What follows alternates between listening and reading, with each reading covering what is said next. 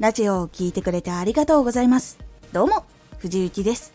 毎日16時、19時、22時に声優だった経験を活かして、初心者でも発信上級者になれる情報を発信しています。さて、今回は何分でできる？毎日5分で知れる英会話10分でラジオの話を作れるテクニックなどのように何分何秒で何ができるかっていうことを入れると伝わりやすくなります。何分でできる？何分でできる？何秒で変われる？っていう文字を見ると具体的に受け取ることができるのでこれだったらすぐにできそうかも。だから試してみたい。というふうに思ってくれる人多いんです。そして実際にあなたが読んだ時に試してみたい。と思いませんか？情報やり方コツ考え方を伝える時には何分でできる何秒で変われるというラジオを作るようにすると初めての人でも興味が湧きやすくなるので聞いてもらえる可能性というのが高くなります。他にも何分っていう言葉を使うことで信頼につながることがあります。例えば30分並ぶラーメン屋。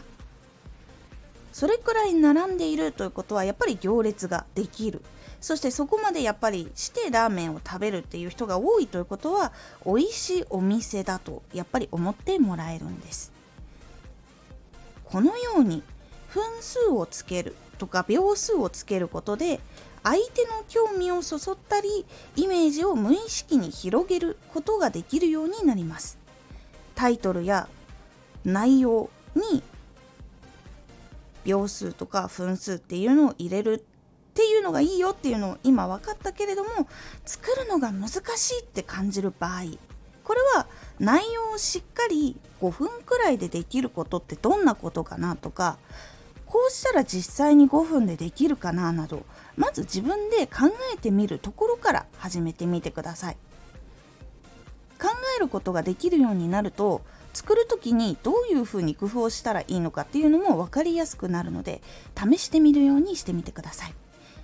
一番いいのは最初は情報がないので自分で動いてみてどれくらいでできる。慣れてきたら何分くらいになったみたいな自分の情報を増やしていくっていうのが一番いいです。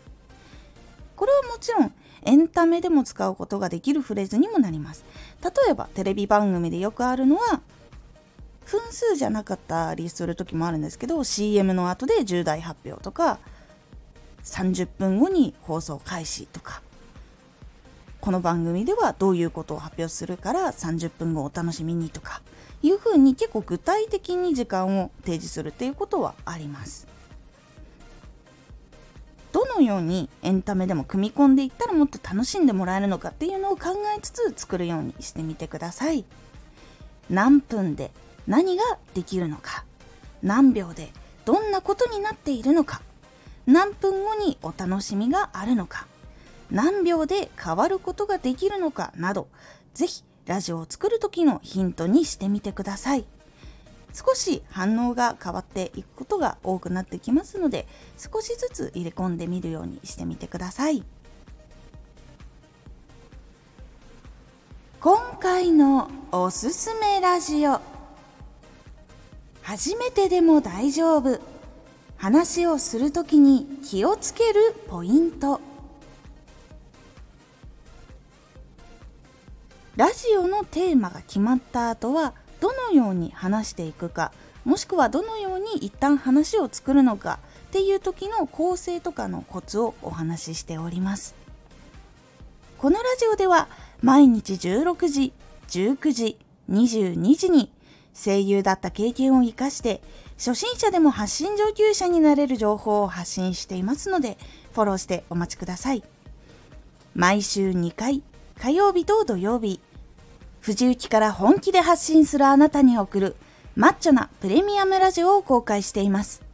有益な内容をしっかり発信するあなただからこそ収益化してほしい。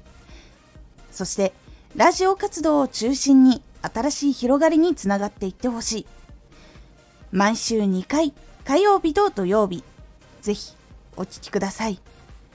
ツイッターもやってます。ツイッターでは活動している中で気がついたことや役に立ったことをお伝えしています。ぜひこちらもチェックしてみてね。コメントやレター、いつもありがとうございます。では、また